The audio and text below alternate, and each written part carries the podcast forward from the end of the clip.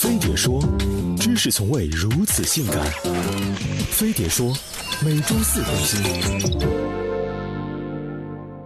夏天来了，暴雨倾盆，万物湿身，又到了一年看海的季节。每逢此时，马路变河床，汽车变渡船，出门靠油，走路靠汤，城市都叫威尼斯，街道全城水族馆，脚底下暗流涌动，空气中国家酸爽，老百姓面朝大海，心中默念：You jump, I jump。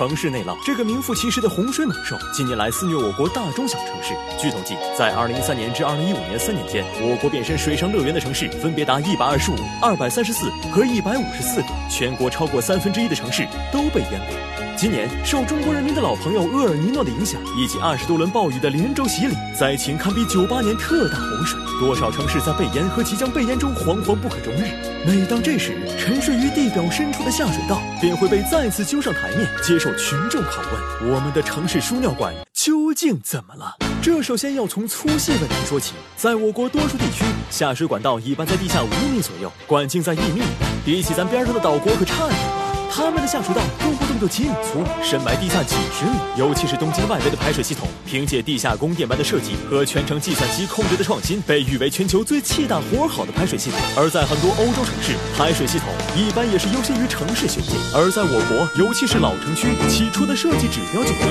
现在想要推翻重来，难度之大，成本之高，可以想象。比如某省会城市，当初夸下海口，号称投资百亿，三年内建造排水系统，结果换来无情打击。不过话说回来，这多少算历史遗留问题。建国初期，我国排水经验落后，老大哥苏联看不下去，本着你有我有全都有的共产主义思想援助，在老大哥的指示下，我们将以系著称的地下管网式设计全盘照搬，却没想到它只适用于降水量小的地区，在我国严重水土不服。事实上，下水道的设计既要看天时、降雨情况，也要看地利、用地规划。即使同一城市，不同地段的下水道也要讲究按需分配。可在我国，下水道的不同分段归不同单位管，报批施工都各自为政，管理混乱，让下水道问题雪上加霜。那么，总得有一个统一标准吧？